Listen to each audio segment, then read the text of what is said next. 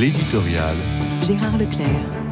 Que dire en cette journée où le Congrès réuni à Versailles inscrira dans la Constitution, je cite, la liberté garantie à la femme d'avoir recours à une interruption de grossesse?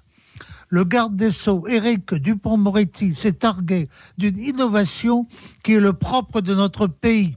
Et il est très difficile, voire périlleux, de faire part d'une objection de conscience sur la question de l'avortement on se demande, non sans raison, si la clause de conscience qui permet aux médecins et au personnel médical de s'abstenir de tout acte abortif sera préservée.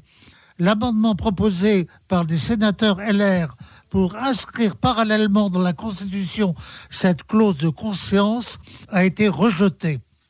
J'ai entendu sur une chaîne de télévision, pourtant réputée pour sa distance par rapport au politiquement correct, qu'il faudrait même interdire cette clause lorsqu'il y a manque de personnel qualifié dans les services d'orthogénie. Est-il besoin de dire que c'est extrêmement grave, car il s'agit d'un déni absolu de la liberté de conscience, et ce déni signifie simplement l'extinction de ce qu'on appelle l'état de droit?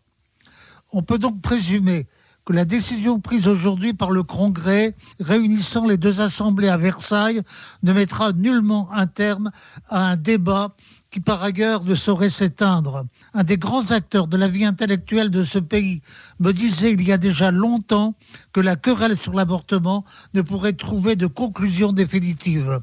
Et ce n'est sûrement pas une inscription dans la Constitution qui pourrait suspendre la voix de la conscience, qui elle-même se réfère au patrimoine moral de l'humanité, aussi bien aux lois non écrites défendues par l'Antigone de Sophocle que par le décologue de la Bible.